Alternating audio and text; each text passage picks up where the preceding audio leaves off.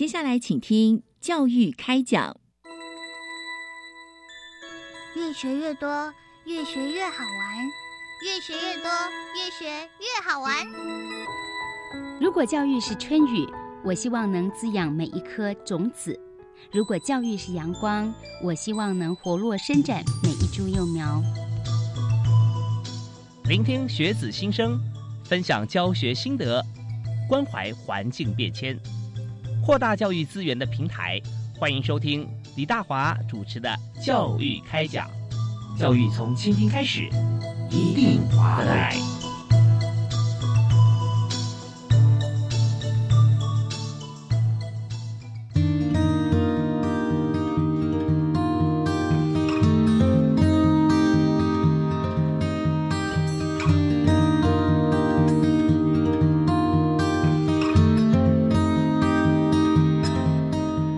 位亲爱的听众朋友，大家晚安！非常欢迎您锁定国立教育广播电台收听《教育开讲》。我们节目在每个礼拜一跟礼拜二晚上七点零五到八点这个时段为大家播出。我是主持人李大华。我们在今天节目里面啊，要和大家一起来分享啊，探讨的话题真的是非常重要啊！因为呃，人活着就是要动啊，全民运动啊，怎么动？我们特别要和大家谈啊，从课程开始啊。那在不同的学制学校里面，我们知道从小学、中学啊到大专，那在成长发育的过程当中啊，事实上我们要推动安全教育课程哈与教学，那这一部分啊，特别在今天是我们呃非常重要的一个课题，所以今天我们就由教育部国教署啊呃安排，我们特别邀请两位教授啊，在我们节目现场跟大家来分享。那第一位为大家介绍我们节目的好朋友啊，国立台湾师范大学公民与活动领导学系的蔡居泽蔡副教授啊，蔡老师好，各位听众大家好，主持人好。是非常欢迎哦，我们在空中又相见了哈。好，那第二位也要为大家介绍哦，是国立台湾师范大学体育与运动科学系的施登尧师副教授。嗨，施老师。各位好，大家好，呃，大华好呀。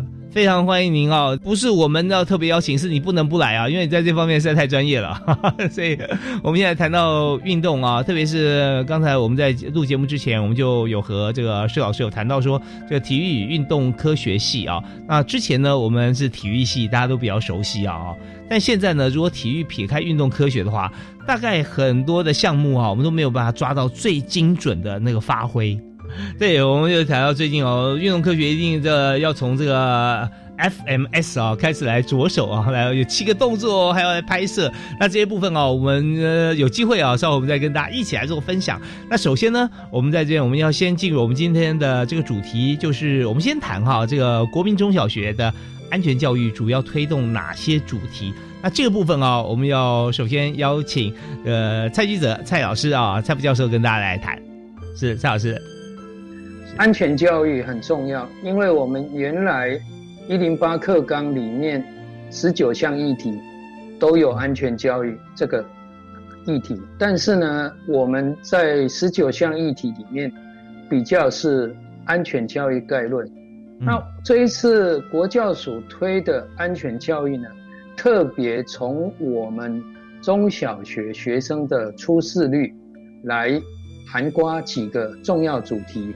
比如说交通安全，啊，比如说水域，比如说防罪、防灾，还有食药这些主题。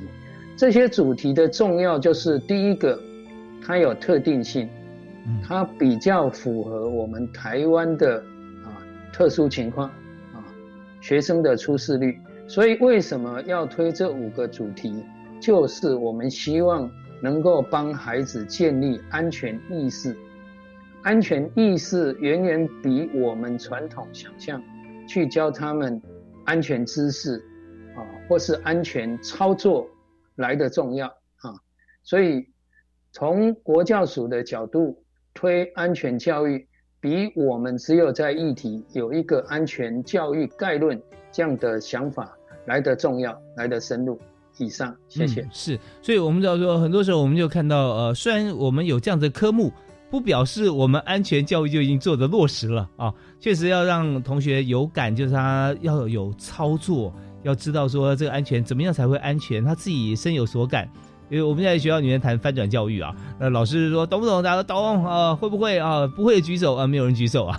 但是但是会是不是真的都会了？未必啊。然后说请呃会的同学请上台讲给同学听，那就他能够自己会又讲得出来，而且把别人都教会，那是真的会啊。所以在安全教育这方面，我们好像更需要这样子啊，用身体力行的方式，把我们觉得是重点的部分啊，教给同学。所以这一部分呢，呃，师傅教授啊，申德尧师傅教授，您是也可以补充，你也非常有感啊。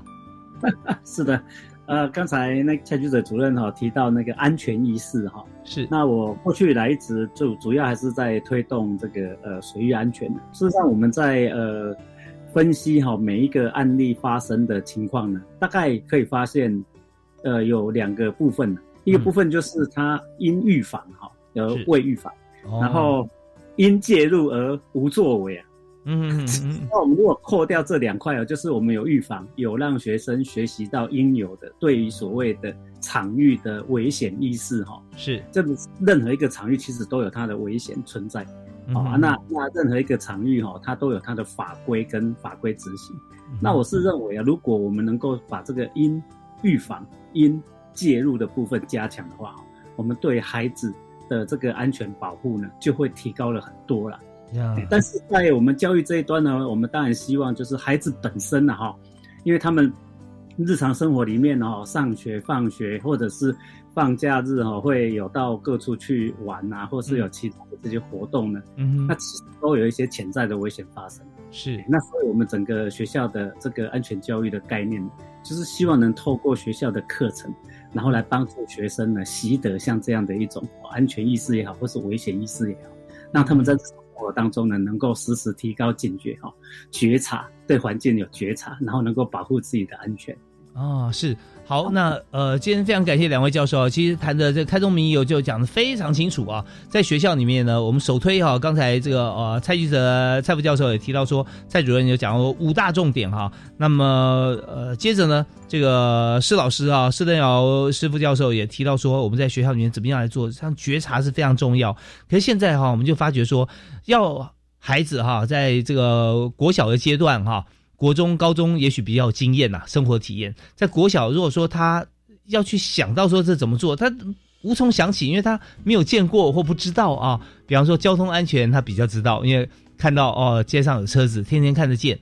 但讲到水域安全啊，哦登山安全，有的时候他可能无法理解啊。那没有深受就无法感同啊。所以在这边是不是也请两位老师啊，是蔡老师也跟大家来谈谈看啊？这五大主题哈。呃，我们要怎么样能够透过什么形式啊，让国小、国中的同学能够学会、能够了解？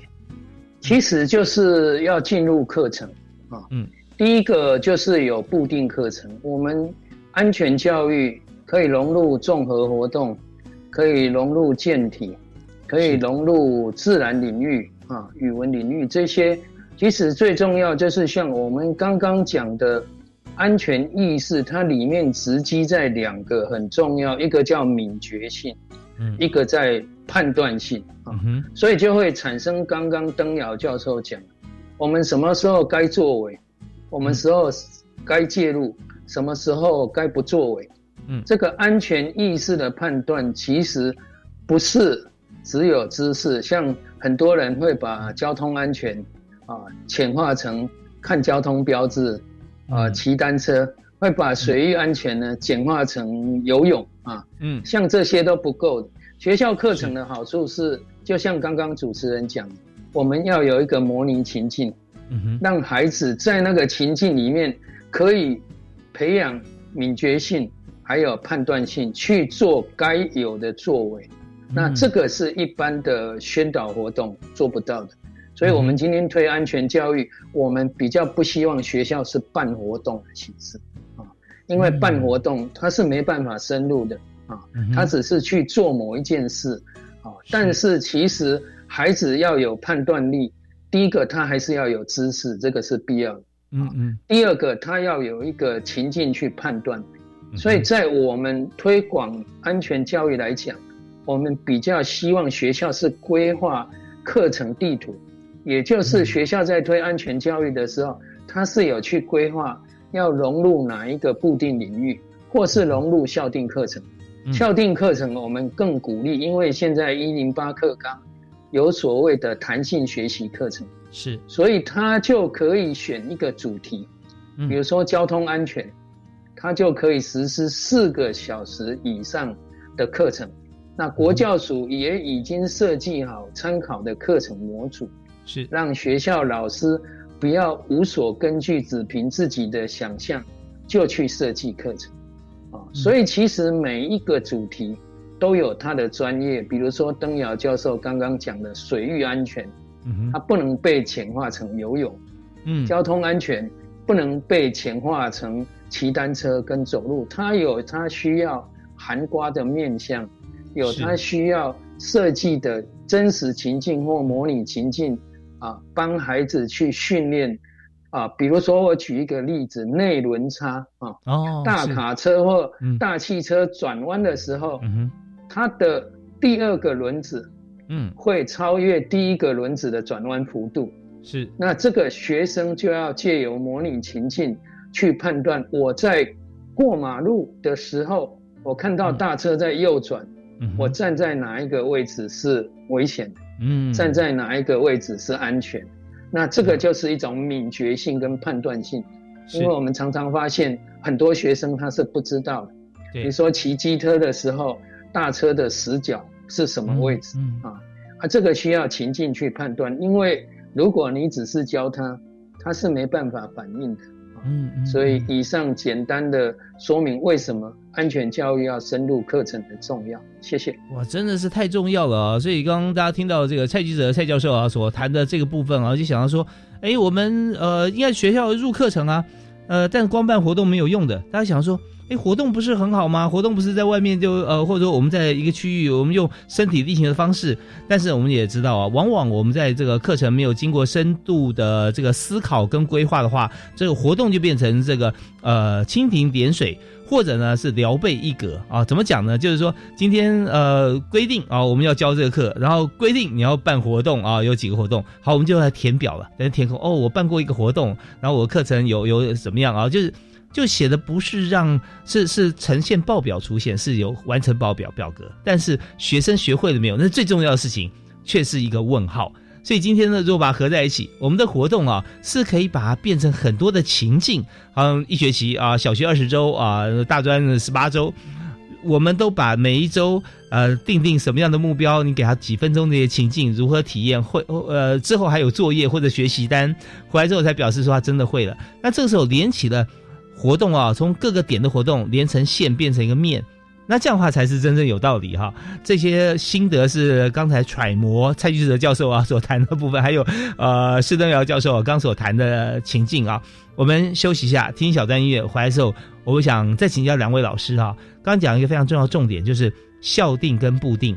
固定听起来是大方向，但是这么多所学校，每所学校的环境不一样。光讲个交通安全跟水域安全，我们就知道校定如果有课程的话，当然要赶快学呀，因为跟学生切身有关系。那怎么学？我们再再取经请教两位教授。我们休息一下，马上回来。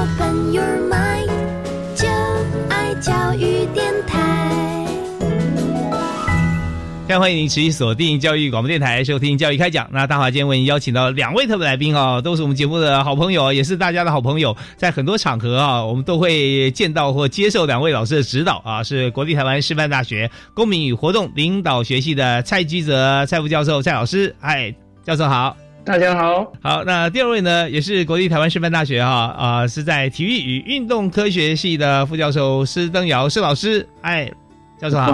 是，那好，非常欢迎两位啊！刚刚我们在这个节目里面就提到说啊，现在我们今天谈的主题就是推动安全教育课程与教学，推动安全教育啊，大家都没有没有问题啊，举双手赞成啊。但是他最不会的就是，哎，这个安全教育的课程啊，要怎么排啊？教学要怎么教？那大家不是说？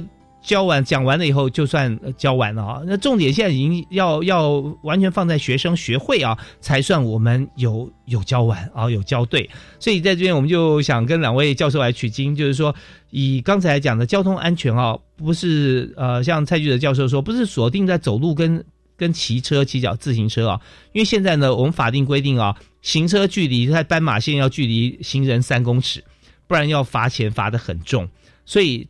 行人们走路就会觉得分外安全，似乎看到绿灯闭着眼睛我就过去。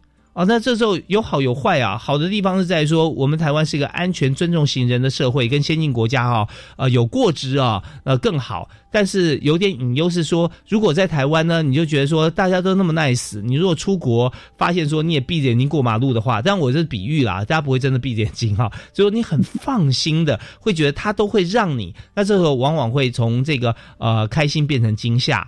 所以，我我我只是举一个例子，但不见得都是这样啊。我是比较忧心一点的想法的话，可能会变成这样。所以我们在谈说，如果交通安全或者水域安全，是不是请两位教授啊举些例子？我们要上课，我们该怎么样来呃做这个课程的安排跟教学的指导？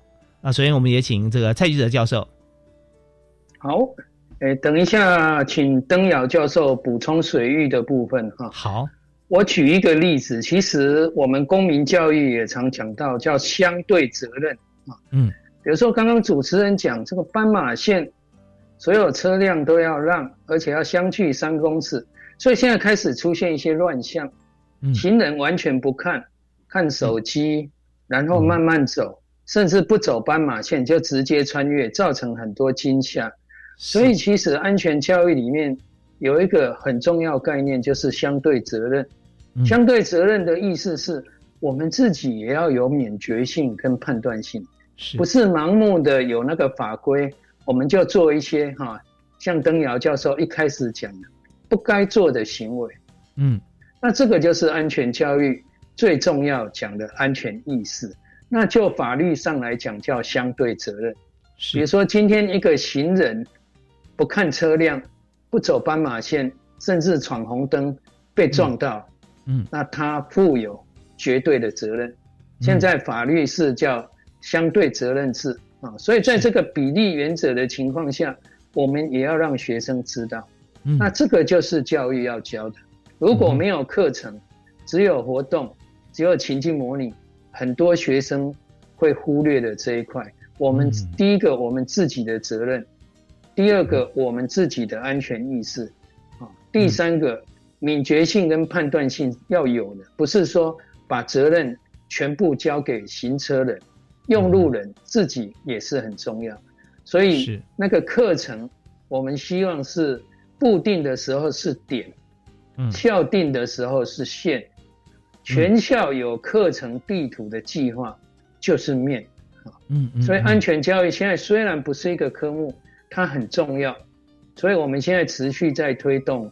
就是从点开始，接着我们希望能够在弹性学习课程有一条课程模组的线，最后不断的去发展一个主题以上、一个年级以上，去构成一个面。啊，我以上简单的陈述，谢谢。是非常感谢蔡记者蔡教授啊，蔡老师刚刚说的非常真切啊。那现在我们看到的乱象，并不是说完全是因为我们做了一些规则的修订啊，而是说这个修订之后啊，原先是要给行人安全的啊，但是却把这样子的一个安全的修订变成无限上纲，只要我走在路上啊，有时候还未必是斑马线哈，我就是最安全，我就是最大的，你只要碰到我都是你的责任，这这样子变成一个事实的话，也不是我们要的啊。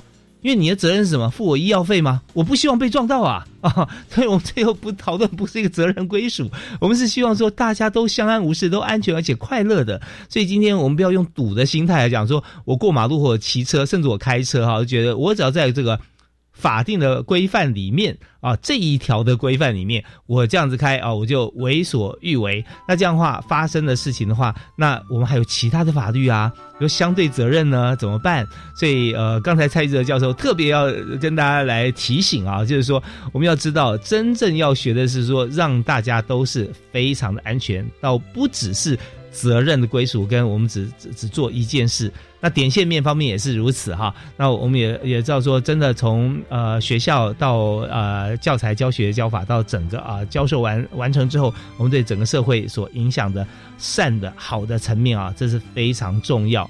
那么呃这边我我再追加一个小问题哈，想请教下蔡老师哈，就是说如果我们今天把交通安全这件事情。把它放在学校的课程里面啊，因为有的课程真的不会说交通安全教十八周或二十周了啊，那可能在一段时间里头。那这那我们大概是怎么样把这个呃活动的时间或者说体验的时间啊，跟课程的时间来做一些搭配？有没有一个比例，或者说我们要做哪些的体验呢？我们规划的课程模组，就是要让学校可以第一个可以涵盖。交通安全的各个知识层面，还有体验层面，啊，刚刚主持人问了一个很进阶的问题。我们一般上课分成两大类，嗯，就是知识的教授跟活动的体验。那现在有一些学校实施交通安全，它是截取活动体验那一块，省略了知识的教授。那有些学校是截取了知识的教授那一块。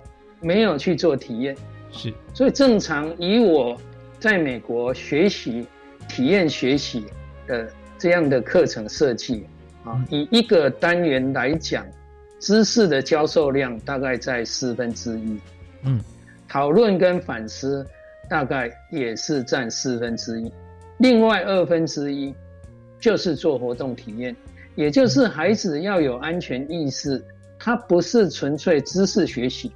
也不是纯粹活动体验，嗯，它是分成体验、观察、反思、归纳、通则、实践跟再体验这个循环。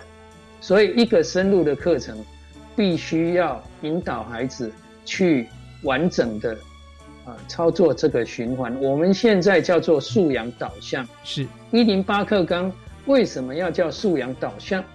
因为你在体验的时候才会有素养。这个素养狭义来讲，就是我们刚刚讲的意识。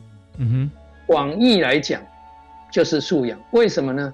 因为在不同的情境中，孩子会自然的反应、自动的反应，做学习迁移。这个是我们最高的目的。就像登瑶教授在推的水域安全，一定不是限于游泳池或静态水域。嗯，它要能够迁移到溪流。海洋，啊，这些不同的情境，孩子都能够有敏觉跟判断，是这样水域安全才算成功。谢谢，真的是啊，所以赵老师，我们的在讨论跟反思这一部分啊，呃，他所放的时间就真的让老师来灵活的安排。有的时候是体验完了以后，我们再来讨论跟辩论嘛，是啊，是是。那有的时候是我们先先起点前情提要，老师讲讲授去体验之前，大家先想一想啊。所以都可以灵活搭配，所以这样真的点点线面哈，真的就非常的务实的，而且在跟校定课程啊、校本课程放在一起，在学校的周边生大家生活范围的周边，那最真切也不过啊。所以这样真的是可以把这个交通安全啊。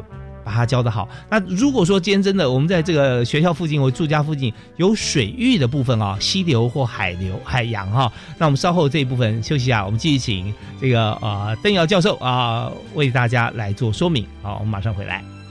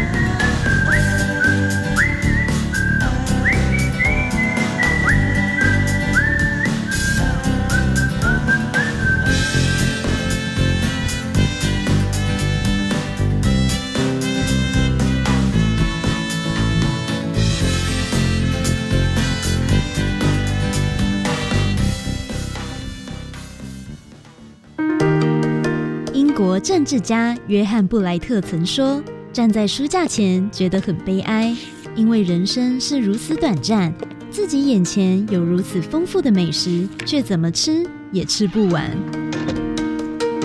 但每周日上午七点到八点半收听新奇讲座，就可以听见各个领域的大师智慧，一起用耳朵读万卷书，行万里路。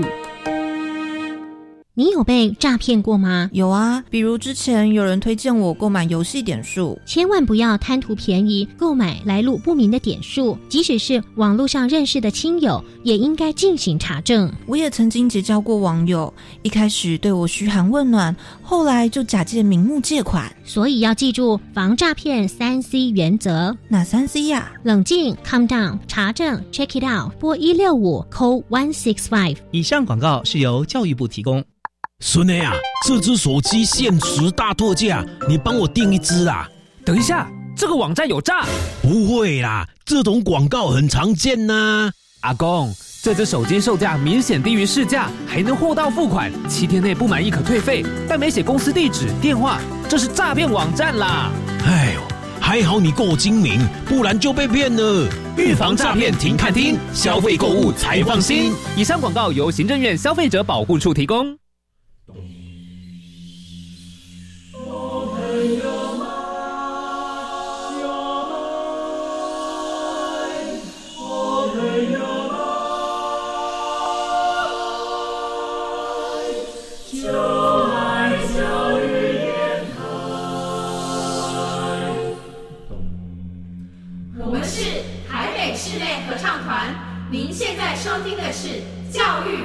电台。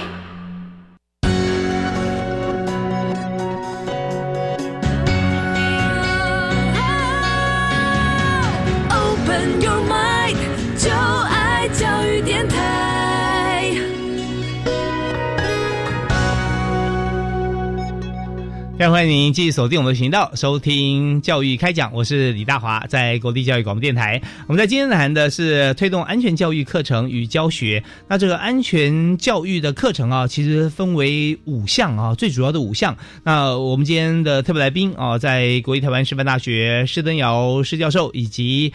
啊，蔡居泽蔡教授啊，两位老师有跟大家来分享，就是我们要教这个安全的课程啊，不但是要课堂上授课，我们要有理论，要有这个呃文字啊，我们要让大家能够看得到、记得到，同时更重要是要体验啊，体验有活动啊，但是在中间过程里面还有辩论跟反思啊，彼此怎么样来互相说服，然后得出真理。那这一部分啊，就真的经过了好几个关卡啊，就深入人心。那我们要的是安全嘛？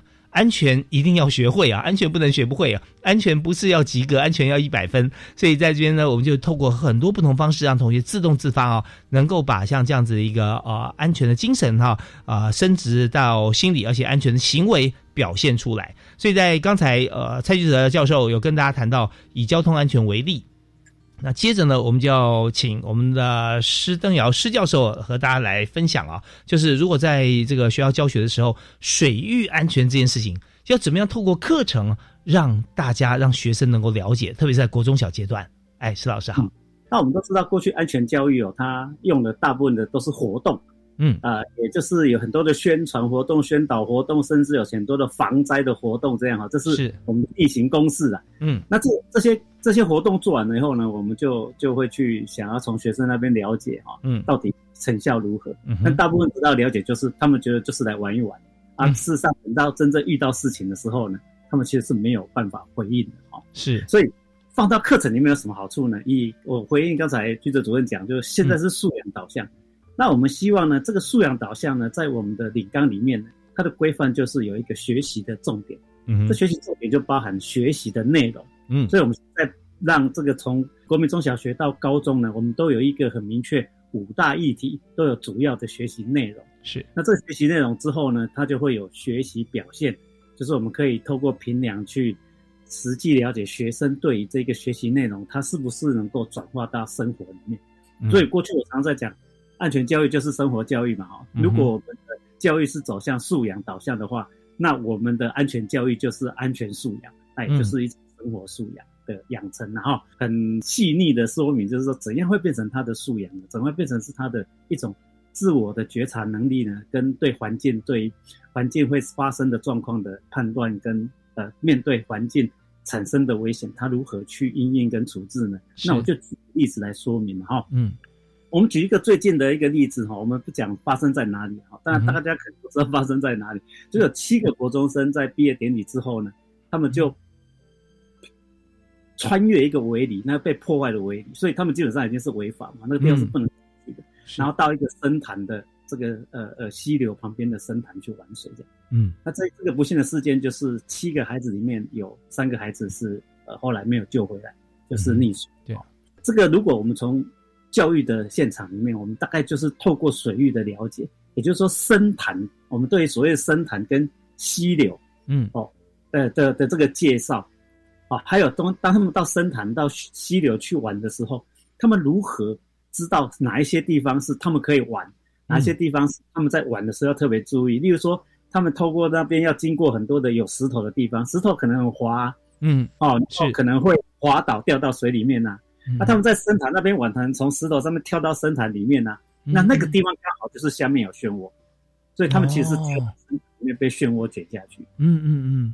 现场发现的同学呢，他们也不知道该如何去救他们哦，所以最终只好赶快报警。报警的那个救难队员来了以后呢，就发生了憾事。是。那事实上，我们在我们的课程里面就是有模拟，模拟这个深潭，或是模拟这个溪流、溪边，你在那玩水的时候，哦，你们到底要怎么样去去保护自己？好像我们现在的做法就是，他会利用身身上的衣物，哦，或者是利用。哎，通常到那边玩的话，我们会希望他们有带一些哦，例如说保特瓶啊、辅具啊什么的。哎，如果如果如果他们有受过这样的一个教育，他们产生一种素养的话，他们就会在去玩的过程，包含要不要进去里面，他们都会有一些思考跟辩证。呃呃，因为那基基本上就是不能进去的地方，只是那个围篱被破坏了，他们看到被破坏，他们就钻进去了。哦，所以这就是我们说应介入，但是这个地方他没有做。一个是烟浴法，就是说好，就算我进去了，哎，那里很好玩，水很凉，天气很热，我觉得玩得很开心。他们也会制造一些，或者是带一些可以保护自己的，哦，浮具啊，或是他们在玩的时候啊，他们有一些警戒的活动，这样。嗯嗯。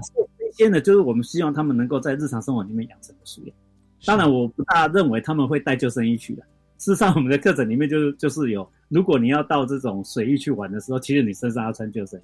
而且我们会教他，如果你掉到水里面的时候，水有流动的时候，你怎么样维持一种漂浮的状态，而且保护你的头颈，不要被石头或者是不要被岸边的其他一些障碍物把你撞到，然后你昏迷，然后就在水里。因为溪流很湍急的时候啊。是是是。那最近比较大的问题还有一个就是，是最近在下大雨，台风过去在下大雨。事实上，只要山区下大雨，一个小时只要下一百厘米的话，下面呢就很危险。但是我们事实上没有告诉他们说，当你听到什么样的声音的时候，就是水流下来，大水要来。那这个就是都是有很多我们在我们的课程里面希望学生学会。然后现场经验很重要。对对对，所以刚才橘子老师一直讲体验，跟从体验站转化成他对自己的那种诶安全意识也好，或者危险意识也好，那这个都是我们希望可以透过课程去教导学生。好，那我们刚才为大家讲述的谈话是国立台湾师范大学的施登尧施教授哈，体育运动科学系的老师。那教授，其实这边我想啊，我们直接就可以教大家一下哈，因为刚刚提到说，哎，在水水域里面、在溪流里面玩的时候，听到什么样的声音，就表示啊大水要下来了。那这时候赶快趁这个机会哈，是不是可以跟我们所有听众朋友来这个教导一下？好，这也是不久之前的一个例子，有十个。都是很专长的，就是可以攀岩然后溯溪的这些专家，而且他们都有证照，甚至是教练。是，那这个憾事就是在飞龙瀑布发生。嗯，哦，那因为就是上游下了一个小时一百毫米的大大大雨，然后水冲下来，有五个人在水冲下来之前爬到山壁上钉在那里等待救援，有五个就被冲走了。是，那这这个我们当时大概在判断就是。有经验的人，他听到了什么？他听到了远处有那个水下来的声音。哦，那这个这个通常时间哈，大概就是在一分钟或者三十秒之内。哦，当你听到声音的时候，大概就是只有一分钟跟三十秒。嗯嗯嗯。那这这一分钟跟三十秒，就是你生死存亡的真正的差别。因为当我意识到的时候，我有可能是怎么样往西岸边的另外一个高处跑去。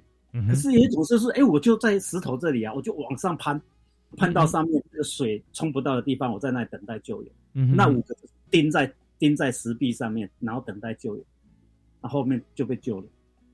所以，对于环境发生变化的这一些细微的、细微的声音，因为因为他们其实这十个人都是有证照的，而且甚至有的是教练哦。哦也就是说，他们基本上不是只有去玩而已，他是将来还要指导那些初学者，或是呃呃还不是很很很精熟，甚至是很有经验的这个登山或是溯溪或是攀岩的这些。嗯尤其是我们现在政策是向山向海致敬，是，所以其实我们有山山林或是海域、水域都开放，大量的在开放。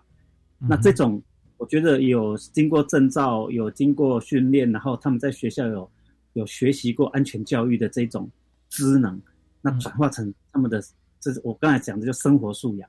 那这样子就会让整个我们这个呃呃出事率啊大大的降低。是。好，那非常谢谢施登尧教授跟大家来分享这两个案例哈。那我这边有两点呢，回应也跟大家分享一下哈。呃，那的第一点就是刚提到，其实那个七位国中生啊，其实我们知道说是小乌来事件了哈，就在今年的七月份啊，七月十一号，那是非常遗憾。但这种事情哈，其实知道，其实天在夏天呢、常常会出现像这样场景，就是运气好，运气不好，我们完全只看运气。呃，听天命哈，那这样是不行的，所以我们要学。我以一个自身的例子跟大家来分享啊。当我小学的时候，我记得那时候可能是四年级还是五年级的时候，那呃，到这个呃正大后山有一个潭哈，那个叫鸳鸯潭啊，它有很多鸳鸯潭呐、啊，那也有深潭啊。意思就是说，它有很大的石块啊，从水中矗立起来，你可以跳下去，因为底下很深。那那个时候其实我不太会游泳。我在我什么时候会游呢？我是脚踩到的地方我可以游，踩不到地方我换气就不会换了。就游一游，谁知道前面有没有石头啊？一游游到很深的地方。可是小朋友呢就很爱玩嘛，都是同学，呃，啾啾就去玩了。然后很多人从上面跳下来，还骑在我身上，啊，就啊，反正会游在像骑马打仗这样。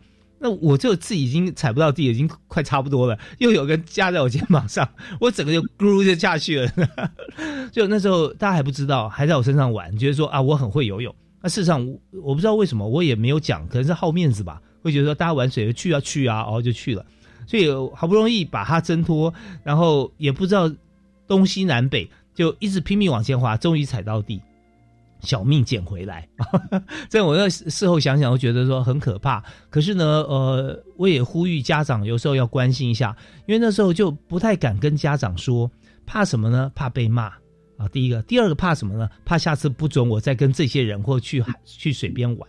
所以这时候，如果父母主动关心，就算讲出来，鼓励孩子说今天去哪里玩啊，有没有碰到什么事情啊，但是不用责骂的方式，我相信也许可以呃从另外一方面来指导哈。孩子可以呃更愿意说，也许会跟这个呃同学家长可以互相联络一下啊，以后就知道怎么做了。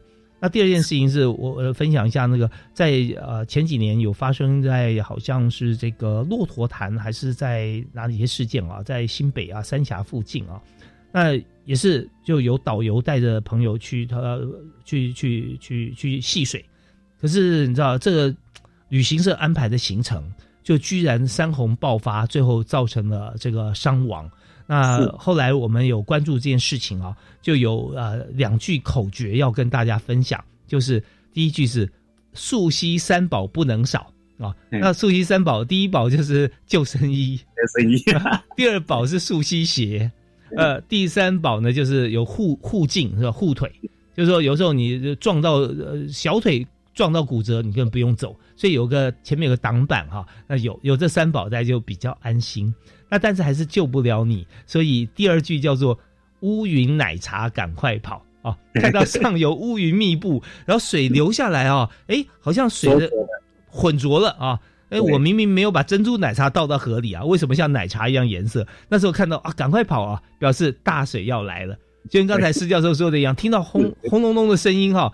真的只有一分钟不到，有时候不到嘛哈，你要三十秒，三十秒到一分钟。我们看到很多像像是呃观浪观潮啊，还在哎看看应该不会到我吧哦，就大水一来，在岸边全部被卷走啊。YouTube 上很多这种影片，对，几秒钟，几秒钟，几秒钟，真的。所以我们的有时候呃看啊、体验啊，然后再讨论啊，这些都非常重要。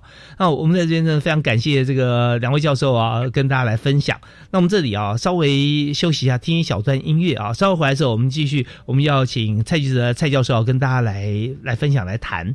我们谈常常会说防灾、防水、防火，但我们谈到一个防坠啊，怎么样避免自己坠落？这是一个什么样的情境呢？我们休息啊，继续请今天特别来宾啊，我们请两位老师跟大家来做分析和分享。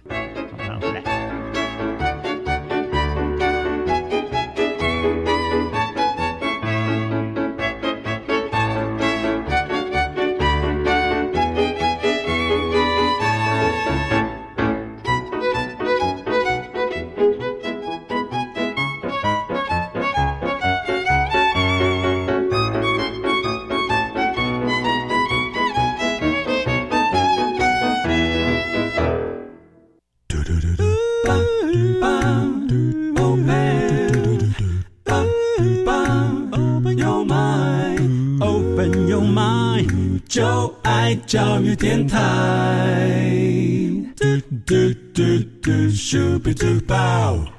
今天在教育开讲节目里面，我们时间过得非常快啊，因为我们在访谈当中满满的画面啊，我们谈的是在预防啊，也就是在安全教育。那预防什么呢？预防啊灾难发生啊，所以我们就谈到了交通的安全呢。还有这个水域的安全啊，我们都谈到了。那刚才和我们一起来谈这两个专业的议题啊，分别是国立台湾师范大学公民与活动领导系的蔡菊泽蔡主任啊，以及国立台湾师范大学体育与运动科学系的施登尧施教授啊。那两位刚都谈的非常的真切，而且很深入。那我们在这边哈，我们要谈第三个议题啊，我们从呃防坠安全这边来谈起。那这部分首先我要请教一下啊，蔡记者主任啊，想谈一下防坠这件事情，光是要体验就很困难了啊。那怎么样来教大家啊？呃，避免哈高 高空坠落啊？那通常在什么样情况底下会有呃坠落的意外发生呢？这个部分的确很难体验。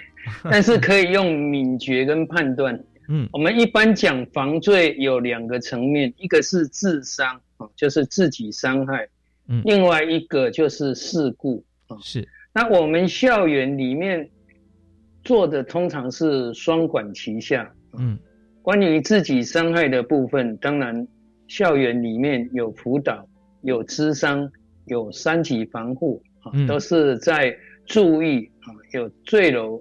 啊，有想要坠楼自己伤害的学生啊，是。但是这个其实，呃，我我自己在任内第一年也发生过一次啊。嗯。其实自己伤害还蛮难避免，有时候不让他在校园发生，他就会回到这个住家附近啊。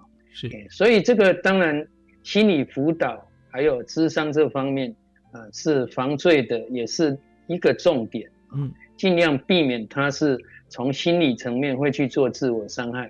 那另外一个我们比较能做的就是事故啊，嗯嗯，所谓的事故啊，举例来讲，比如说女儿抢过地，比如说窗户打得太开啊，容易掉出去，嗯嗯，或是比如说纱窗坠落啊，在我住的社区有曾经发生小孩子往纱窗靠。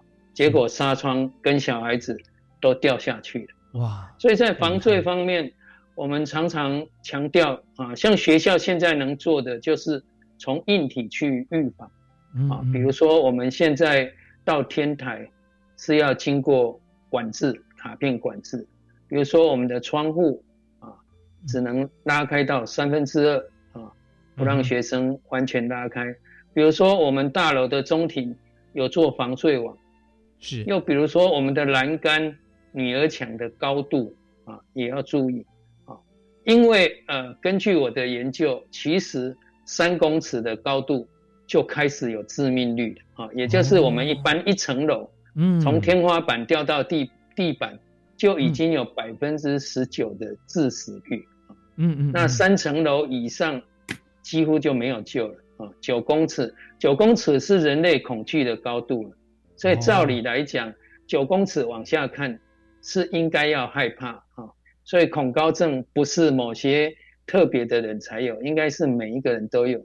所以就防罪来讲啊，特别强调的就是校园建筑物的防护啊，还有针对学生心理的辅导与咨商这两方面啊，都要来加强啊。就像一开始讲的安全意识一样，也要让学生知道在哪一些呃高度啊。还有判断上有坠落的危险，他是必须要警觉啊。嗯哼。至于要自我伤害的部分，是要从学校的啊心理辅导跟智商去加强啊。以上是呃我所体认的防罪，我们防罪有另外一个专家，现在不在现场啊，做以上的简单分享。等一下登尧教授也要补充，也可以补充啊。现在先交给主持人，谢谢。好。太感谢蔡局的老师了。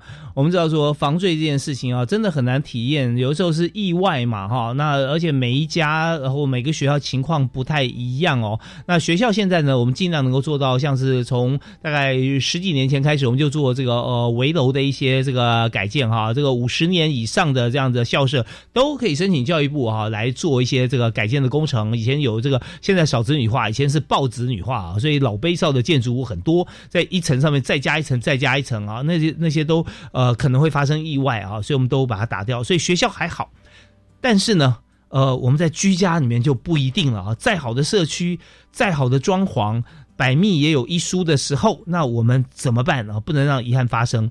好，那第二点，刚才啊蔡玉哲教授说的一个重点啊，在叫做装睡的人叫不醒。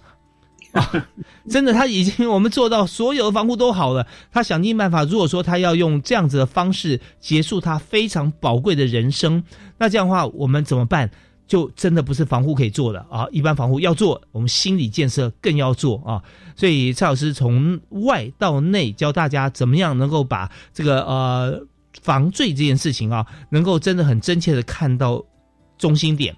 所以这时候讲最好的防护措施呢，并不是爸妈花多少钱去装修啊。而是爸妈花多少时间跟心思去照顾子女，呃，是不是真的能够心对心 （heart to heart） 去解决所有的问题，把这个悲剧转成喜剧啊？那这时候真的是我们要用心啊！所以这边感谢老师给我们做的这个分享。那这边我们也请这个施登荣教授啊，也帮我们补充一下。有关防罪这个部分是那个辅仁大学郑其家郑所长他来负责哈。嗯，那我们刚才从那个记者主任那边可以听到，就是他其实就是两部分。一个部分就是自杀了哈，一个部分当然就是意外发生哈，就是意外。那我们在学习这个 landing 哈，事实上体育是很多的，尤其是体操，我们有在学习那个 landing，就是从高处坠落的体会体验哈。嗯嗯。所以有时候啊，安全教育以后搞不好是全民运动，因为我们全民都要来注意哦，到底小孩子有没有发生意外了哈。那我比较能够提供我的部分呢，倒不是体育，因为体育那个是。是是一种是一种我们本能的一种学习，也就是说，它从高处坠落的时候，你如何要透过身体的，呃，我们叫做什么？叫做像太空人一样，就是说，它是一个在空中的稳定状态啊。但是刚才记者老师也提过了，嗯，太高的时候，其实你再怎么样保护也也很难哈。嗯嗯。所以我们都希望你向下掉的时候，尽量是下肢。先着地，不要头先着地，或是背先着地。是是是，头先着地，那大概就再见了。真的，三公尺就就一层楼在就不行了啊，就再见。然后如果背着地，可能受很严重的内伤。嗯，可是如果你是下肢先着地，啊，他他的那个呃，可能还有存活的几率会比较高的。所以其实我们呃在学校体操课其实是有教他们怎么从空中掉下来，然后掉下来的时候怎么样去降低冲击，然后做滚翻或者做其他的方式。去减少这个冲击的哈，嗯，我的部分大概就是觉得说，就是有意外的哈，因为在所谓的自杀这一块呢，在那个呃齐佳老师他们那一边，他们最主要就是说，他其实都是有征兆的，父母其实会提早知道一些小孩子的这种倾向哈，是忧郁、躁郁，或是开始有这样的一种人格分裂的倾向。那另外一方面，他的同学其实常常会有一些讯息，因为他们有一些多的那种什么。叫做那个呃社交软体里面，他们会透露一些讯息。是，这事实上，我们我们如果在这个安安全教育的这个系统里面教的很好的话，嗯，就是就是他们其实会会会同学之间会互相关照，会多，比如说他他这个时候情绪不大好了，已经出现一点问题了，然后他他在他就会有同学一直跟着他，一直跟着他，嗯嗯嗯，就是让他觉得不是自己孤单啊。嗯哼，那最近一个例子是高中女生，她就是早上去了学校，然后呢学校以后请假回家，跟妈妈吵完架以后就跑到中正桥去跳，跳到河里面，所以我们搞不清楚他是溺水了还是是坠落死亡。嗯嗯，是对我们来讲，我们知道他就是。就是属于自自自自我伤害的一种，这样。嗯哼。但是这个部分呢，就是因为就就是没有没有中间就没有一个有讯息可以帮助他的人去一直沟通他，所以就发生憾事。所以这一块我觉得也是我们学校安全教育非常重要的一环。对，那意外发生现在是越来越少了。意外发生通常过去都擦窗户啦，或是攀爬然后掉下去的哈。嗯。那这个部分现在已经呃有。有很多的部分就是不再让学生去擦窗户，然后也嗯嗯也让学生去做那些攀爬的动作，比较有可能发生意外的动作哈。嗯，尽量尽量减少。那就是透过呃镜子，然后透过同学之间的这个呵止，或者是呃呃对于有这种这种部分的话，尽量的去让它不要发生这样。OK，好，非常谢谢呃邓瑶教授的说明哈。那这方面更加的深入，让大家了解说，很多时候啊，我们建立安全网络是很重要的。所以有有时候父母亲啊或者师长啊，呃，会觉得说啊，这这这几个小朋友这个呃上课啊，怎么都都有时候会喜欢讲话啦，或者说他们在干什么传纸条啊。其实呃，另外一个角度来想说。哎，你碰到哪些事情，你要找谁？就找这个跟他常常传纸条的人啊。那或者说平常也跟他们互相来呼吁一下，你们感情要很好好啊，彼此要帮助啊。那这样的话建立建构个非常好的网络，那家长之间也会觉得说，哦，不但小孩在一起这个很好啊，如果家长也可以建立互相认识的一个管道的话啊，其实这对一些。防护哈，安全网哈都很重要。那今天呢，我们讲着讲着，我们安全时间就已经到了，最后只剩下一分钟了。我们是可以呃，最后一点时间哈，我们还是把握，希望请这个国立师范大学的这个蔡居泽蔡教授蔡主任啊，跟我们做个简短的结论，好不好？好，我还是要特别讲，教育部推动的安全教育，不是让老师自己去摸索，其实我们有很多资源。教育部有提供课程模组，教育部有提供安全教育的影片，教育部还有提供老师很多的真能研习，以及提供人才资料库，让各个学校可以去邀请专家入校。是，所以我在这里还是诚恳呼吁学校们都可以把安全教育带入学校，建立学生的安全意识。让我们以后的学生都能够平安、健康、快乐。谢谢，太棒了！我们刚刚教育部啊，这么多好的资源哈，今天又特别哈，呃，提供两位专业级的教授啊，这么好的资源也跟大家在国际教育广播电台教育开讲节目里面跟大华一起和大家分享啊。我们就希望说，大家把安全这件事情啊都放在心上，把它当做我们人生以及跟我们相关的人生。最重要的是啊，那么呃，其他我们都可以来慢慢来看，但是生命这件事情千万要珍惜，不管是主动还是被动啊，呃，我们都希望能够把所有的危险因素都化解掉。好，我们再次感谢国立台湾师范大学的蔡居泽主任啊，蔡教授，谢谢您，谢谢，谢谢，谢谢大华。呀，也感谢谢谢登尧教授，是我们谢谢施登尧施教授，谢谢，是是，好会有奇。是啊，我们也大家呃非常感谢所有听众朋友的收听，我们就要开讲，下次再会了，好，拜拜。